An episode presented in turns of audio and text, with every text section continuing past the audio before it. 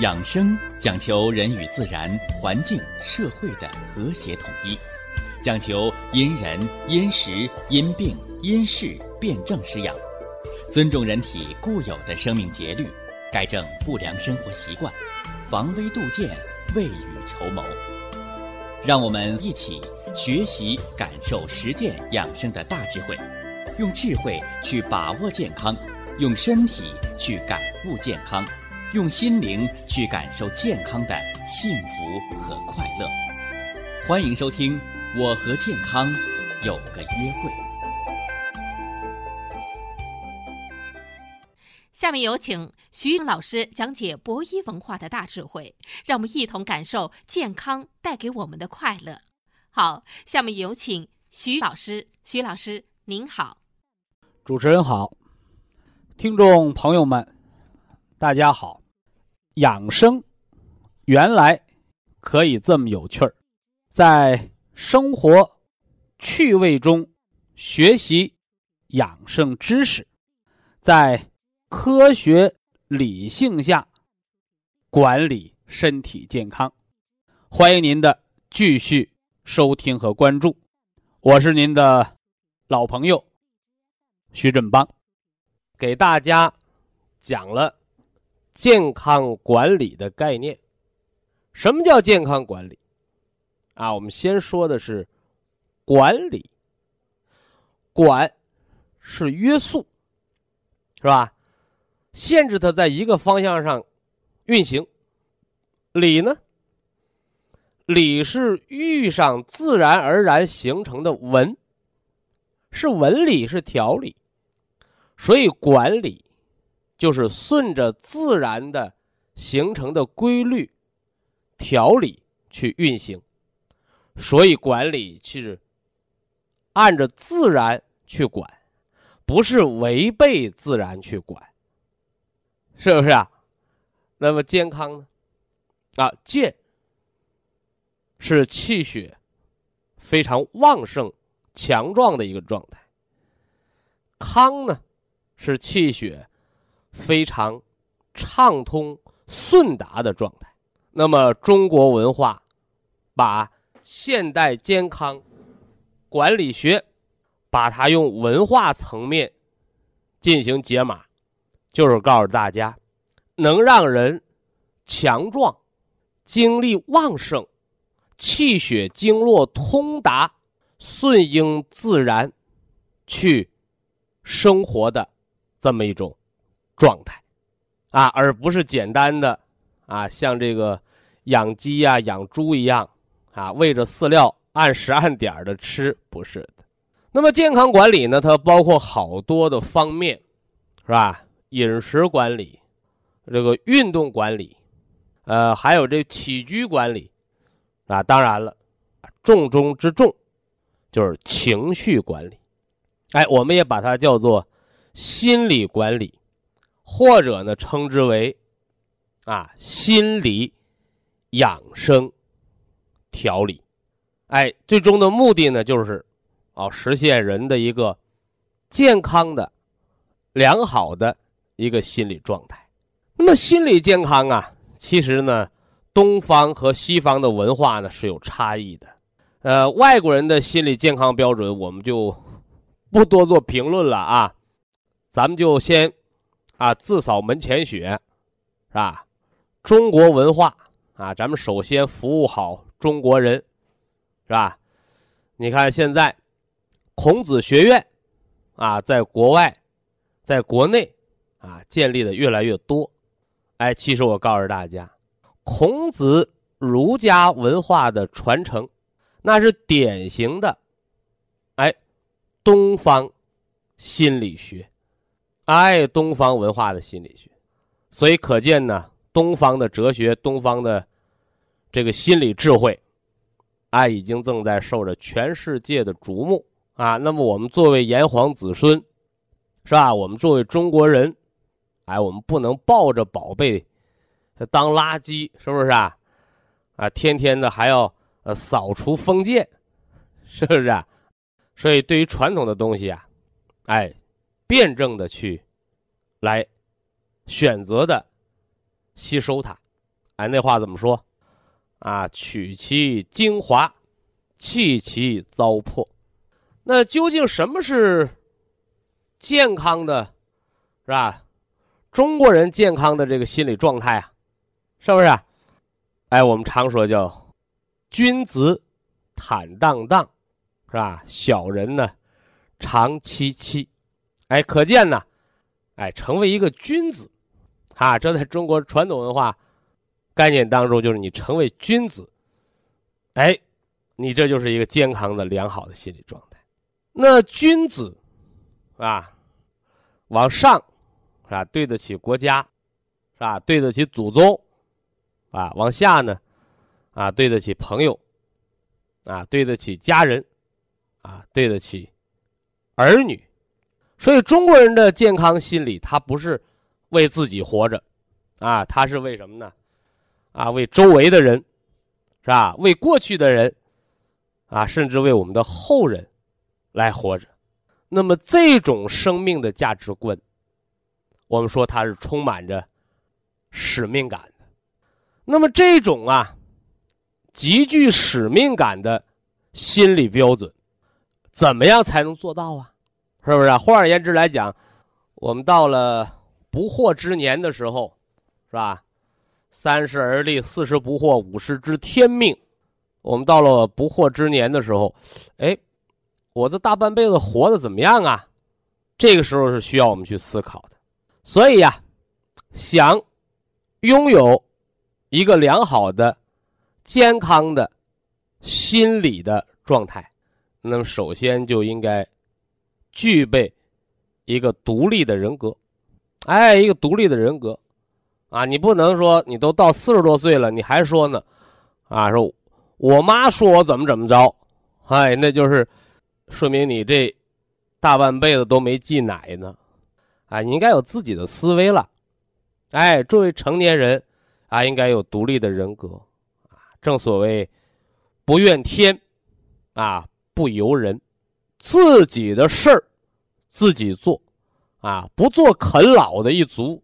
是不是呢？反过来呢？呃，到老了我们不祸害儿女，是不是啊？哎，我们得有健康身体，别到老了给自己喝成酒精肝儿是不是啊？喝的这个肝腹水，而后呢拖累儿女，在病床前。那么，孔子又说呀，什么是君子？啊，静口修身，齐家治国，平天下。哎，他把人这个成为君子的一个这个步骤，是吧？步骤一步一步的告诉大家了，是不是啊？啊，首先呢叫静口修身，什么意思啊？哎，其实讲的也是独立人格的建立，啊，自我的修炼，啊，你不要老去先要求别人。如果我们都只知道要求别人，你不要求自己，那麻烦了，那这个社会就乱了。啊，都在指责别人，是吧？乌鸦落在猪身上，是吧？光看着别人黑，从来不看自己黑，那麻烦了。哎，所以说，你看中国人的这个哲学，中国人的这个健康心理啊，哎，他首先讲的是自修。哎，我们先把自己啊修炼好啊，静口修身。哎，说话说正能量的话，啊，不说小道消息，不说负能量的话，呃，修身。休养生息呀，是吧？去掉身上的坏毛病，是吧？等你做到能够管住嘴、迈开腿，是吧？能够自己养活自己了，啊，你就这么孤独的终老一生吗？啊，不是，啊，人成年了、自立了，啊，怎么着？哎，他都得有个家。所以中国的文化，它是一个家文化，是吧？大的是国家。啊，小的呢，小的是自家，所以叫齐家。所以说，你看好多呀，这个成功的标准啊，说你当多大官，啊，赚多大钱啊，你是多大的英雄，哎，但是你看啊，中国还有一个成功的标准啊，年轻人你可能体会不到，哎，等到什么呢？你到了六十岁了，哦，你才会明白哦。有一个和谐和睦的家庭，是吧？可能你没有太多的钱，啊，这辈子也没当上官，也没当过英雄，啊，我们就是个小草根、小市民，不要紧，啊，我们有一个和谐和睦的家庭，是不是啊？哎，儿孙满堂，是不是啊？父父慈子孝，其实更多的人，我们还都应该有这样的平凡的人生的，是不是啊？哎，磨砖成不了镜。啊，你青铜磨一磨，能磨成铜镜；你拿个砖块磨，磨不了镜子。磨来磨去还是个砖块，是不是？哎，那至于治国平天下，哦，那是人人治世，是吧？哎，你有大能耐的人，你有大造化的人，哎，你去做的事情，是不是？啊？那外国人说不想当将军的士兵不是好士兵，那所有的士兵都想当将军。那谁当兵啊？哎，所以这就是一个中国人的智慧的平和。那么回到现在的现实生活当中啊，刚才说的是我们的先辈追求的啊，人的这个君子啊，成为君子的道路啊，静口修身，齐家治国平天下，是吧？穷穷则独善其身，是吧？达达则兼济天下。啊，这是我们的使命感，是吧？你说我穷的都揭不开锅了，是吧？你把家里锅又砸碎了，完了把这钱捐希望小学去了，是吧？你说人家小学缺你这个砸碎了锅的钱吗？哎，所以叫穷则独善其身，哎，你先自立，你先把自己活好了啊，你有能耐，哎，你有那个余份了，哦，你给国家给社会做点贡献。哎，我们说你慈善，是不是啊？哎，所以说，我们说呀，做慈善它不是富人的专利，啊，但是反过来，是吧？你让我们好多呀，饭还吃不饱的人，勒紧裤腰带做慈善，哎，这是一种欺骗和伤害，啊，所以你看老夫子讲，穷则独善其身，你先管好自己，你多人性化，达则兼济天下，有能耐了，有能耐你就。以天下为公，对不对？哎，所以呀，一个人啊，一个人从自立，我自己能养活自己，我不伸手往别人要钱，是不是？自立，因为有自立，你就有独立人格哦，你能获得自尊，不用别人呢怎么怎么尊重你，你先自己尊重自己，自尊、自爱、自信。啊，建立自信心了，进而的自强，你变得强大了，你才能去影响别人，是不是啊？哎，你弄个乞丐，给人家讲这个怎么赚钱，有人听你的吗？所以说，你看那个电视上啊、网络上啊，你看那些什么论坛呢？哎，都是些什么呢？哎，大富豪，啊，成功的企业家，他给你分享成功经验。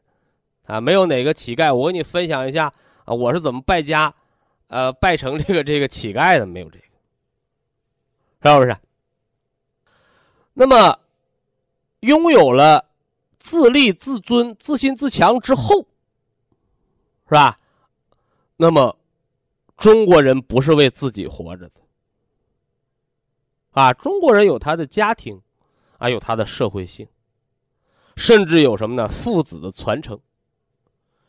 所以中国人，他有引以为豪的三十年前望父敬子，三十年后望子敬父的这么一个道德观念。所以我们经常教育说，孩子你要努力学习，是不是啊？哎，你将来有出息了，啊，老子脸上有光，是不是啊？啊，甚至呢，哎。我们作为中年人，我们也经常激励自己，说我们要努力工作，啊，我们要做一个出色的爸爸，让我们的儿子、女儿啊过上幸福生活，回后呢，啊以爸爸为骄傲，是不是？所以上升到这个层次的心理健康，它就不单单是你什么呃自立自信了、自强了，不是。它就使人的心理升华到了一种荣誉感，哎，荣誉感。所以，当人到了这种荣誉感、这种骄傲、自豪的这种感觉的时候，我告诉你，那你的心理健康就达到了一个很高的升华。哎，这是中国人，我们心理健康，我们把它化繁为简，是吧？让大家知道了我们心理健康的历程。但是，只知道这些还是不够的。是不是还是不够的？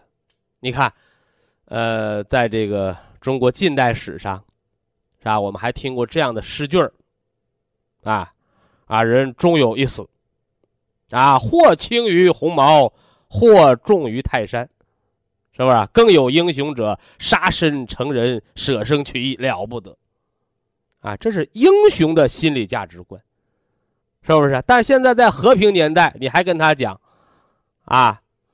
你这个想死的轻于鸿毛啊，还是死的重于泰山呢？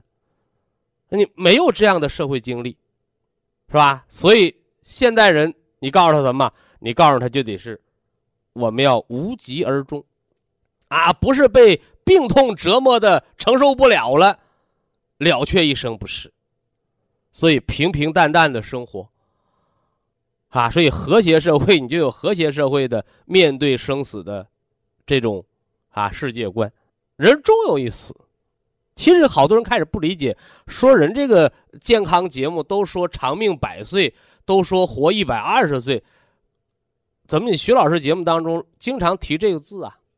我跟大家讲啊，生活当中就是这样，你怕什么来什么，对不对？哎，说破无毒。人有生就有死，谁都不可否认的，是吧？关键是你怎么去面对它，你是在痛苦当中去面对它，你还是，哎，就像做梦一样、睡觉一样，没有痛苦的把它结束了呢？哎，所以说来说去，情绪管理，它是要建立一种正确的心理观。那么与此同时，你正确的、健康的这种心理状态的建立，你还得啊低头看看自己的腿脚，是不是啊？哎，早晨时候起床活动活动自己胳膊腿儿，这些能让你快乐吗？哎，换而言之来讲，物质是第一性的，虽然人的心理影响着我们的身体，但是。良好的生理的健康基础，它才能让我们的心理能更积极、更主动的去向着阳光的方向去发展。所以呀，在我们的健康节目当中，我最早就给大家讲了，讲了我们的一个特色养生的健康管理的五好老人的一个评判标准，是吧？哪五好啊？啊，我们不是说你得病还是不得病，我们放下这个病的概念不说，吃得好，睡得香，走得动，是吧？你能吃能睡能排，首先证明你是个活着不错的人，没痛苦，啊，吃吃不进去，拉拉不出来，是吧？睡睡不着，你说你有功夫快乐吗？你有功夫去？呃，想这个什么齐家治国平天下，你有功夫去想我工作要给别人带来骄傲吗？你还是先把你大便搞通了吧，对不对？哎，所以活着的最基本的标准，吃得好，睡得香，走得动。啊，而后呢，哦，我们实现了身心的愉快，啊，排泄的畅通。所以这是心理和生理的相互影响。那么当然了，这个心理情绪的管理。它不是简单的，我喊个口号，我心里就健康了。不是，我们还要知道它这里边的关联。就像有好多朋友问我，是吧？说徐老师啊，我也不想生气呀，是吧？有时候我发完脾气我就后悔啊，是不是？那我告诉他了，我说你这生气呀，有它的物质基础啊。说什么生？什么叫生气的物质基础啊？哎，我就给大家讲过一个科学实验，是不是？说一个人在生气的时候，把他呼吸出来的这个空气收集起来，溶解到水当中，注射到小白鼠的身体里。这小白鼠立马蹬腿牺牲，是不是啊？所以说，人的情绪它是由于体内的很多的化学物质和酶的变化而引起的。那么，更有科学家提出。人，你看，都我们都知道，喝酒喝多了喝成酒精肝吃药吃多了吃成药物性肝硬化。那我告诉你，人暴怒一次，生气了，管不了自己，拍桌子瞪眼睛，是不是？生大气的时候，暴怒一次，相当于一次急性肝炎发作。这就是坏情绪对身体造成的伤害。那反过来呢？你身体里边如果没有这些毒素的形成，没有这些经络的淤阻，没有这些脏腑的功能的亢进或者抑制，为什么甲亢的他老老是什么呢？跟人发脾气、发怒？为什么那个甲减的他老睡不醒，他老悲观，他快乐不起来呀？是不是？你给心梗的病人说：“我给你个惊喜吧，一下子把他命要了。”喜则气缓，把心给伤了。所以在这儿告诉大家，情绪影响着我们身体的功能，包括体内的化学成分的变化。反之，你体内的这些脏腑功能的优劣，以及你体内化学物质的良性的运转和毒性恶性的堆积。它都会造成你情绪的变化，所以这里就成了什么呢？阴阳互根的道理啊，阴阳互根的道理。你包括现在恶性疾病越来越多，啊，有时候我们就思考，是吧？是环境恶化了让恶性疾病多了，还是体内的恶性环境让我们产生了恶性情绪？恶性情绪呢，又助长了恶性环境变化的波澜。其实这里都是相辅相成的。那当我们明白了这个道理之后，哦，那就不难理解我们心理养生，是吧？情绪管理对身体的影响。啊，千万不要一刀切啊！说我们听着徐老师节目。是吧？甚至我们听一听相声，我们哈哈一笑，体内的血压就正常了，哈哈，血糖也好了。它不是的，但是它可以促进体内的内环境改变。反之呢，你再用外界的什么药物啊，甚至保健品呐，啊，甚至更多的医疗手段，把体内的一些不和谐的因素化解掉之后，它反作用于。也会影响你的情绪，所以呀，真正的健康是什么呢？两条腿走路，是硬件和软件的共同建立。所以我们今天给大家讲的情绪管理，就是让我们更多的听众朋友建立起来对情绪、心理影响健康的一个基础认识。我们不夸大它，但我们绝对不要忽视了。心理健康对整个生命健康的重要意义之所在。以下是广告时间。博一堂温馨提示：保健品只能起到保健作用，辅助调养；保健品不能代替药物，药物不能当做保健品长期误服。情绪管理对健康的。重要意义。那么人的情绪，是吧？喜怒哀乐、爱恨情仇，它是如何产生的呢？它又和我们的脏腑虚实有着怎样密不可分的关联呢？哎，那么今天咱们就。引经据典，是不是啊？哎，看看中国养生巨著，是吧？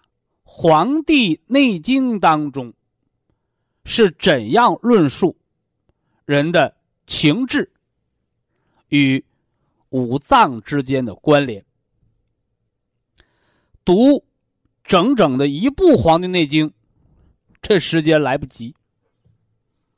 哎，但是呢，给大家读一段哎，《黄帝内经·灵枢本神》当中的这么一段边读边给大家解释。哎，这样一来呢，当我们身体有什么不良情绪的时候，我们就不会简单的认为哦，呃，就是我心情不好，是不是？而要由表。及里，由浅入深的，哦，我们看看是不是我们的五脏啊出现了什么问题？我们该如何的去调整它？哎，帮助我们身体啊度过一个小难关。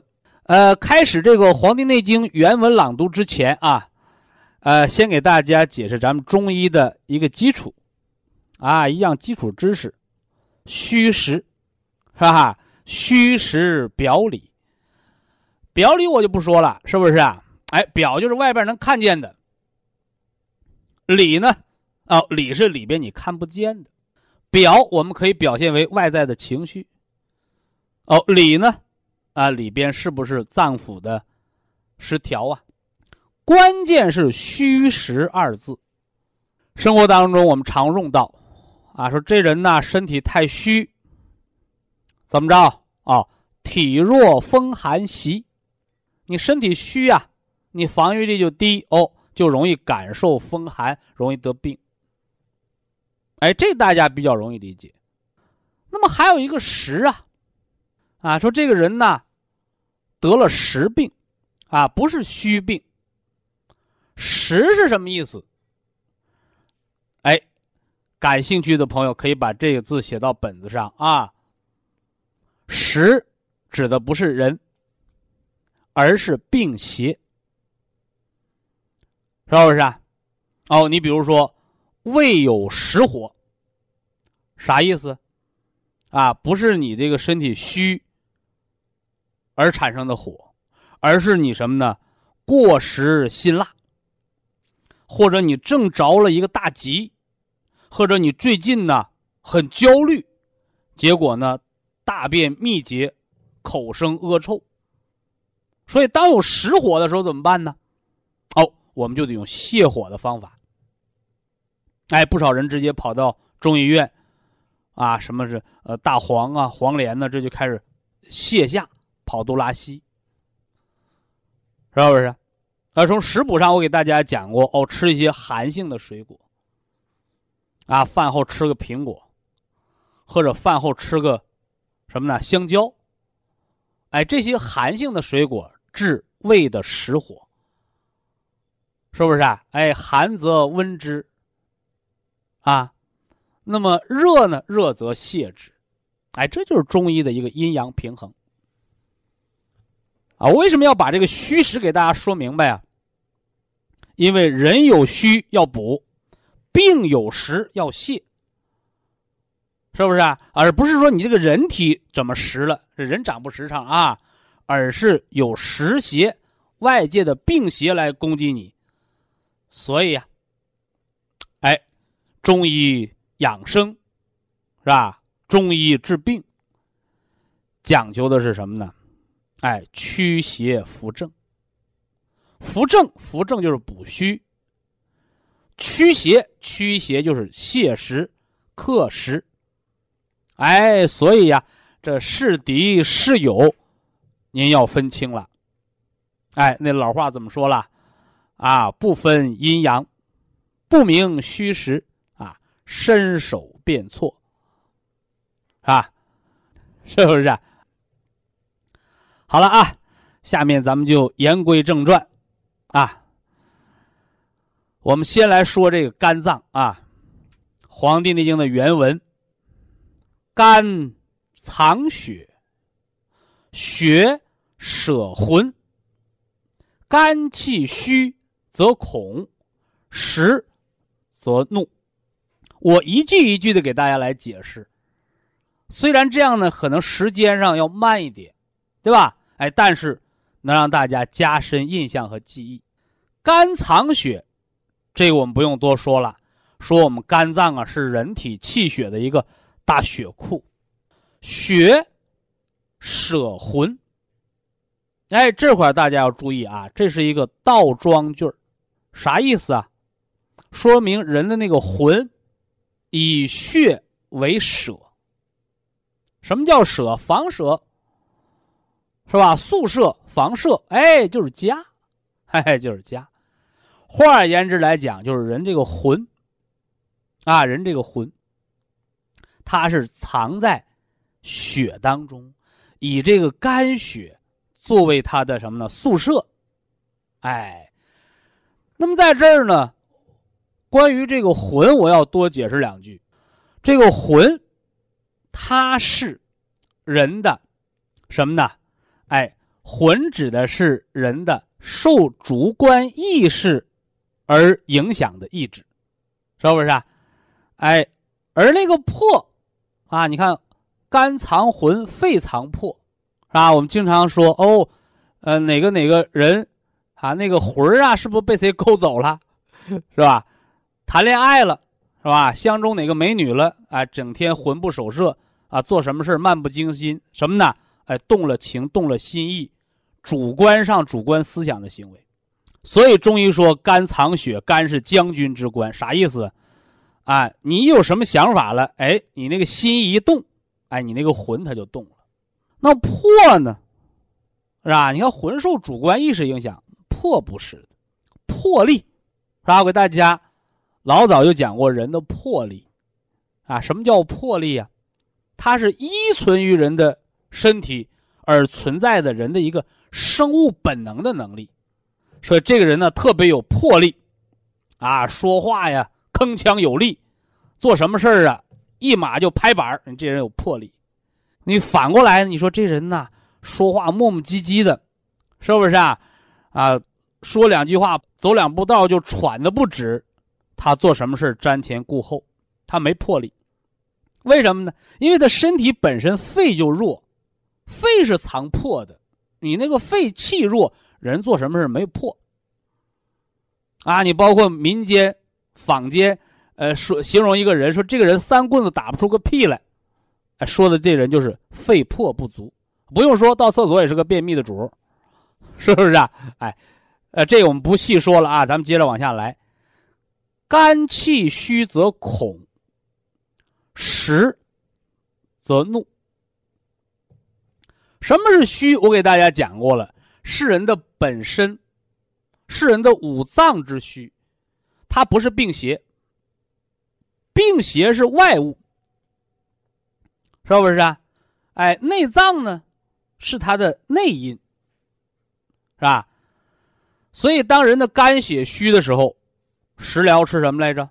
啊，当归生姜羊肉汤，啊，什么人适合吃啊？啊，这个人呢，胆小，啊，容易受惊吓，啊，老害怕。是吧？当你生活当中出现这个毛病的时候，哎，我为什么老容易受惊吓呀？啊，谁手机一响，门铃一响，我怎么害怕呀？是不是？怎么才能把你胆儿练大一点呢？哎，告诉你，肝气虚则恐。还有朋友说不对，啊，我听哪个中医大夫说，说人呢经常容易受惊吓是肾虚，补补肾就好了。这记住啊，是肝气虚则恐。那为什么通过补肾，那肝气虚能好呢？哎，虚则补其母嘛，是不是啊？虚则补其母，啊，就像你放学，是吧？孩子放学回家了，那爷爷奶奶说：“哎呀，我给你做点好吃的吧。”啊，你是光紧着孩子一个人吃吗？啊，说给孩子做好吃的，我告诉你，这一家人都沾了光了，是不是啊？哎。所以虚则补其母的道理在这儿，啊，所以人容易恐，容易有恐惧，是肝气虚了。你可以补肝血，是吧？我刚说了，当归生姜羊肉汤，是吧？我吃点天麻啊，这都可以补。那么回过头来，我们通过补肾精的方式啊，我们做做提肛操，是不是啊？哎，做做吞津咽液法，你这个肾精足，哎，你自然而然虚则补其母，这母亲吃饱了，孩子有奶喝，哎，这肝气肝血也就补上来了。实则怒，哎，这块我要重点给大家解释，肝实。不是说你那个肝脏长实了，是不是啊？就像我们现在常见的临床症状啊，说什么肝纤维化、肝硬化，是不是啊？还有那个病毒性的肝损害，是吧？啥意思？不是你肝自己出了什么毛病，而是肝受人了迫害，是吧？你酒精肝那是酒精中毒。你那个病毒肝那是病毒伤害，是不是啊？哎，脂肪肝是被脂肪包扰，哎，这就是肝脏受了湿邪了。那怎么办呢？哦，实则泻之。你看传统中医，哎，你对肝的湿邪，他用活血化瘀的方法，啊，什么丹参呢、青皮呀，啊，后来这个在台湾。呃，在这个日本，他们发现哦，姜黄，哎，姜黄的疏肝利胆的作用，是吧？肝脏有实邪，我们通过疏泄肝胆，把这病邪给它赶走，哎，这叫邪实则泻之，是吧？所以有人就问我了，徐老师，我经常爱发脾气，啊，什么事沾火就着，啊。发完火我也后悔，怎么办？我告诉你，你肝脏有实火，啊，怎么办？哦，我们青皮啊、丹参、姜黄哦，用这类药疗或者食疗，是不是啊？或者哎，我们是不是学点方法？我教过大家撒气筒，什么叫撒气筒？啊，肝胆经的点穴按摩法，行间太冲二穴，是不是啊？然后包括我们给大家讲过磁，啊，地球是个大磁场，是不是啊？所以指南针能指南北，宇宙也是个大磁场，这叫万有引力，是吧？而这个磁本身它属于良性的，是不是啊？磁可以化瘀，啊，传统的磁石的方法，啊，是不是可以来把这个实火给它缓一缓？是吧？这是关于这个肝脏，它的虚实和人的情志的关系。记住了啊！我们经常啊容易恐惧害怕哦，你那是肝血亏，要补肝血，啊。反过头来呢，哦，这人呢经常生气，是吧？动不动就发怒，哎，那是肝受实邪了。肝内有实火了，应该用通利肝胆、清泻的方法。哎，这就辨明了虚实了。好了啊，呃，这是肝脏。接着往下来说啊，《黄帝内经》原文：脾藏营，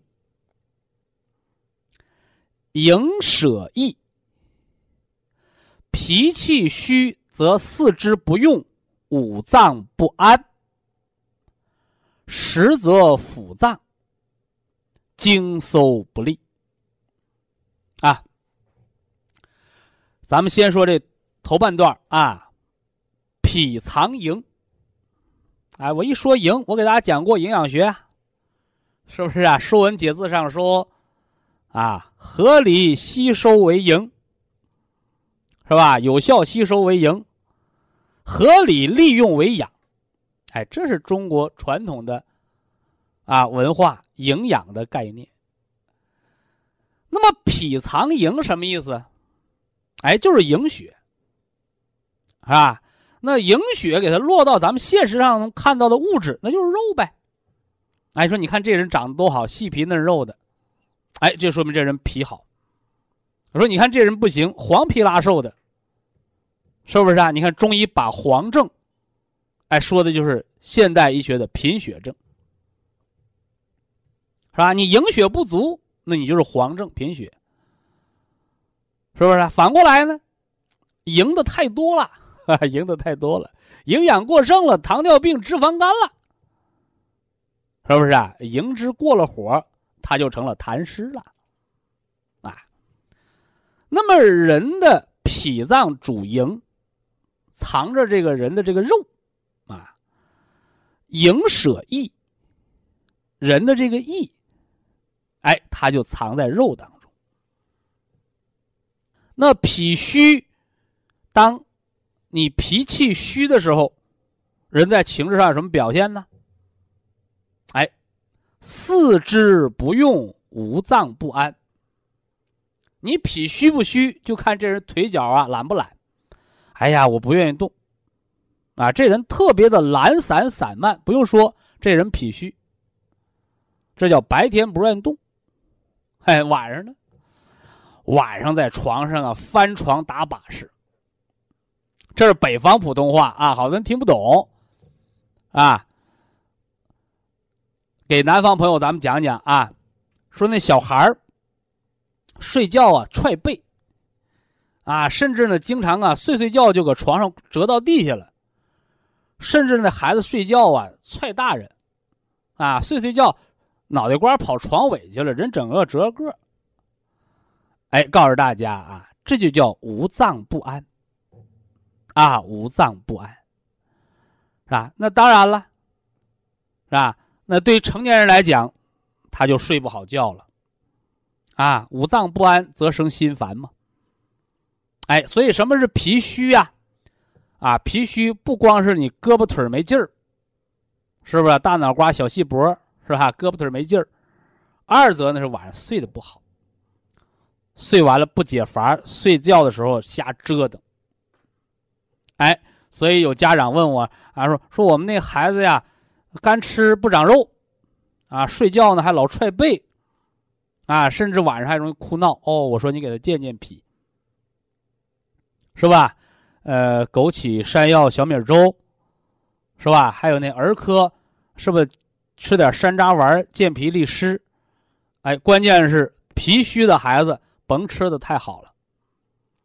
啊，现在好多孩子呀，他生下来呀脾不虚，结果呢都是家长给喂虚了，爱吃啥就盯一个吃，孩子不懂事大人也不懂事所以呀用之过度，把这脾就用虚了，啊，特别有的孩子。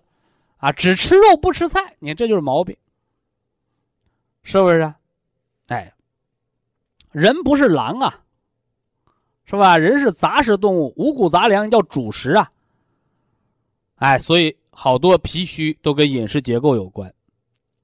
呃，但是它不是治脾虚，它不是砂锅捣蒜一锤子买卖啊，是吧？人的五脏你不能说上来一个急刹车。上来一个急拐弯儿是吧？打上一针就灵，吃上药一对就好，没有。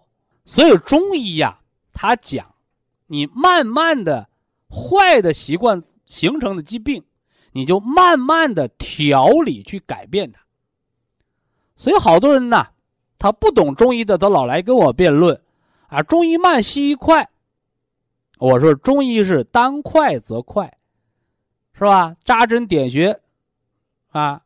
一针灵啊，马上不疼。你说它慢吗？不慢，是吧？脑中风十宣放血，是吧？防止脑出血加重，预防中风发作。你打针，还得把那一瓶子液体输进去吧？是不是？我们这儿十宣放血，拿针一挑一扎血，淤血止血挤出来，人血压立马降下来。你说慢吗？不慢呐，是吧？所以叫当快则快，当慢则慢。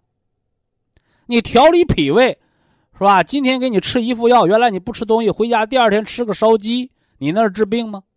你那是绕人命。哎，所以慢，是它顺应自然变化的规律，是不是？所以呀，脾虚，则四肢不用，五脏不安。哎，要用健脾的方法，健脾一个是饮食调整，二一个叫运动。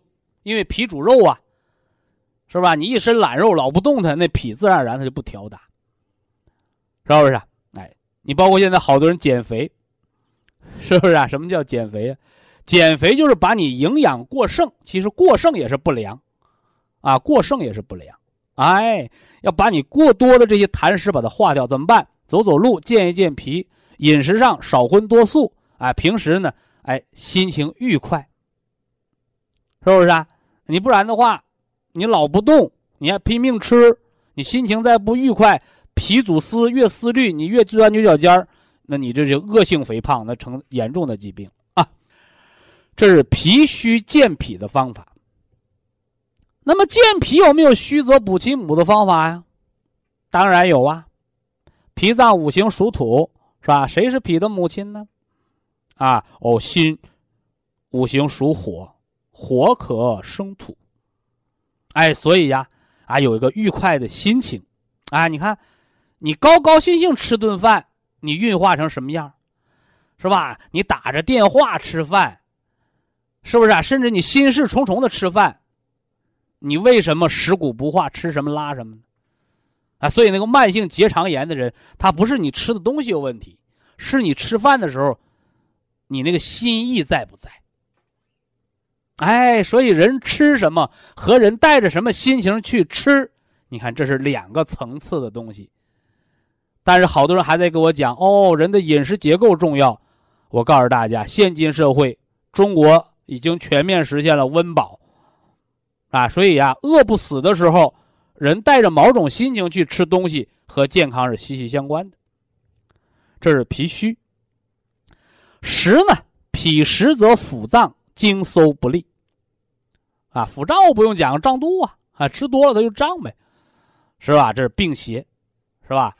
哎，那么脾实还有什么特点呢？叫经搜不利，是吧？这经，这里边当通假啊，指的是什么呢？哎，三点水那个经，哎，就指的大便，也就是说，腹胀二便不利，啊，二便不利。什么叫不利？就是不通利。什么叫不通利？说人中风，言语不利，说话结结巴巴。哦，放到这儿，他们是一个意思，就是大便一次拉不完，是不是啊？拉完了还有，人家一天一遍两遍解决问题了，好，他造七八遍，这回大家对上号了，是不是？啊？哎，脾虚则四肢不用，五脏不安。实呢，实就是腹胀啊，经搜不利。虚则补脾，实呢，实则泻其子。啊，来看看是不是有肺火呀？是不是啊？是不是脾有湿热？是不是你乱吃东西把脾给吃坏了？哎，虚则补之，实则泻之。非常感谢徐正邦老师的精彩讲解，听众朋友们。我们店内的服务热线零五幺二六七五七六七三七和零五幺二六七五七六七三六已经全线为您开通，随时欢迎您的垂询与拨打。客服微信号二八二六七九一四九零，微信公众号搜索“苏州博医堂健康管理中心”。下面有请打通热线的朋友。这位朋友您好，这位朋友您好啊，哎，您好啊，嗯，那个我是唐山的，我是那个那个支气管扩张那个人。哦，唐山的听众，啊，支气管扩张我是。哦，支气管扩张是要咳血的。啊，是咳总咳血，完了完了，我那上次给 咳血叫肺络损伤了是吧？我跟那黑的。完了，我都现在吐血是，都是稍微的有有那一点血丝儿，不多了。哦，就是咳血得吃这个止血方。啊，是吃止血方的。就是三七粉和米汤，这个三七呀能够止血定痛，这个是来止那个肺络的出血的。啊，但是呢，光吃止血方是不够的，啊，光吃止血方是不够的。那怎么这么说呢？听着啊，听我把话说完。哎哎，就是吃止血方三七粉或米汤，把这血止住了。这个不够。为什么不够啊？因为这个只是把那个肺络的出血给止了。嗯那你的肺络为什么出血？人家那个怎么不出血啊？说我的支气管扩张了，那你支气管好的呢？为什么扩张啊？嗯经络不通，排气不畅，哎，也就是肺气不足。嗯所以怎么办呢？哎，这个人参嗯补的是元气，黄芪呢补的是表气，所以那个黄芪啊有这个脱疮什么呢？这个脱疮生肌的作用。你看人同样划个口，有的人皮肤三天两天长上了不落疤，有的人呐，哎呦溃疡啊、水肿啊、感染呐、流脓啊，就是长不上。什么原因呢？哎，就是他那个皮肤表的阳气不足，那血上不来，气上不来，它长不上，所以叫脱疮生肌。谁的作用？黄芪的作用。哎，吃那个黄芪，加上菟丝子，总吃这吃了一年多了，不不吐了，都是有带稍微带点血丝儿。哎，这个叫补肺，这叫补肺。秋天的时候呢，补肺健脾，你配着那个调脾的食补去吃；冬天呢，补肺养肾，你配着那个养肾的啊黑色的食补是吧？人参、虫草黑色食补去吃。这我整朱老师，明白没有我那个？整明白。现在我我那个吐血不吐了，现在我还有点问题，我请徐老师告诉告诉我。哎，这篇翻过去了，说下一篇。哎，我那个尿尿总打冷战，完了那个我还那个那啥，我还那个，这个这个舌头总是发凉，小腿也凉，脚丫子夏天总穿着棉鞋，黑夜睡觉也不敢脱袜子。你给我说了这么除了又又出，一冬大汗了，一躺着都出汗，怕总怕过黑去。我说你给我说了这么详细，想告诉我啥？我想那个还还要挑别的了，徐老师看看搁哪儿给我挑啊？咱们中医叫脏象，嗯，就咱普通人呐，我血压还是那个六十五，一百二。你说完了，我一块堆儿说，哎，说完那个没？血压呃那个一一百二，那个六十五，完了那个那个手手手腕子还有积液。徐老师告诉我让那个揉心包经吧，哎那就我都觉着心口这呼的往下流流水似的那样。这这水手腕子这心包积液，这不是是啥？这包下去的了，啊下去了还有点不多了。挺好，挺好。这回你甭说了，就是当天前当天还下不去。啊，这回你甭我现在说了，我说跟徐老师啊定，个木盆可以吗？我来说啊，我还有那飞蚊症啊，眼珠子又总洗眼呢，做火疗呢。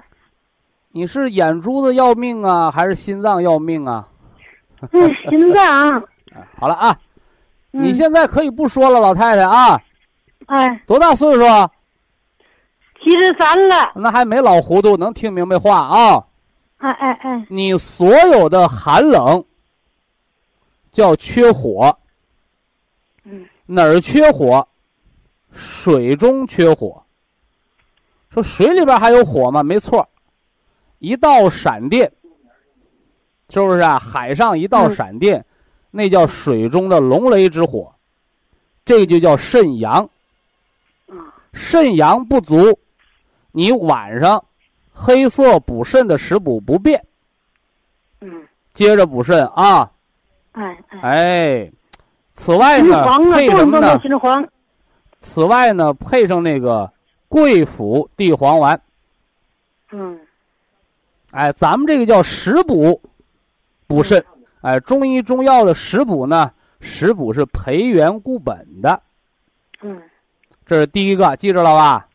哎，这个第二一个，啊，第二一个，那眼睛也不好啦，是不是啊？嗯哎，完了那个什么腱鞘还老积液，心包也不好，怎么办？嗯嗯早晨补肝，嗯补肝呐，鲜参加上虫草养肝，嗯。同时呢，配上什么呢？配上那个蓝莓，蓝莓总吃那哎，蓝莓叶黄素，这个叫抗视疲劳，对不对？嗯哎哎哎，抗视疲劳，这是养肝的招，听到了吧？嗯哎哎。哎这是第二一招。嗯这说两招就叹气了，嗯 哎是。这第二一招啊。嗯。那肝血不足不能养心，人就老像你这样，叫善太息，嗯。就老得，哎呀，老得出口气儿才能把气儿给倒上来。嗯。哎，这个叫善太息啊，是心脏缺血了。嗯。这个咋办呢？哎，这个配那个铁皮石斛，哎哎，铁皮石斛，加上这个红景天，是不是啊？哎哎哎嗯那上西藏旅游的，没等下火车呢，先得喝上呃两管的那个那个，呃，这个天天山雪莲，得喝点这个什么，喝点这个这个红景天，干啥呀嗯？哎，就怕高原反应。你老太太没在高原，你怎么高原反应啊？其实是肝血不能养心了，知道吧？嗯嗯知道了哎，另外那低血压，嗯低压六十五，高压一百二嗯，这个不用吃什么食补了。这个说到根儿上还，是低血压，还是肝血不足。嗯你这年纪咋也得九十一百四了，对不对？嗯嗯但是你到药铺里能买着降压药，买不着升压药啊。嗯那人升压靠谁呀？嗯哎，靠气血，你说是不是啊？你老这么老这么嗯叹气儿，那心脏受不了，对吧？嗯哎，所以脸虚止汗，培固阴津，把那个人参五味子酒吃上啊，嗯整明白了吗？那还有还有呢，老师啊，真明白了。嗯，老师还有呢，那个我我这个那个脊柱关节总疼啊。你想打止疼针呢，还是想肝血给他点零食吃啊？嗯，嗯嗯养养肝血。哪儿疼老师哪儿拿热盐去拖一拖它啊。啊，总弄那老师，我可以那个那个吃点这生姜吧，这这我舌头总凉是咋事呢？舌头凉啊，啊，舌头尖儿凉还是舌头根儿凉？舌头跟那个尖儿不凉，那个那个从半截上开始往后都是凉的。我来说啊，哎，要是舌尖儿凉，这人麻烦了，这人呢要得抑郁症、自闭症了，因为舌尖为心呐，对吧？杠老师。哎，你那舌尖儿不凉，根儿凉，那个和你怕冷畏寒的肾阳虚是一道儿的。嗯所以刚才咱们说了，黑色补肾的食补，加上那个那个桂附地黄丸，它俩干啥的呀？嗯哎，它把肾的火，肾的真阳之火，那阳气补足了，你那浑身不冷，舌头也就不冷了。嗯，徐老师还有一个事儿，徐老师，还有事儿就别挤牙膏了，你到你博医家堂慢慢挤去啊。到我这儿时间有限，挑干的说啊。好，非常感谢徐正邦老师，我们明天同一时间再会。听众朋友们，下面请您记好，苏州博一堂的地址是在人民路一千七百二十六号，服务热线零五幺二六七五七六七三六六七五七六七三七。客服微信号：二八二六七九一四九零，微信公众号搜索“苏州博一堂健康管理中心”。好，非常感谢您的收听，我们明天同时间再会。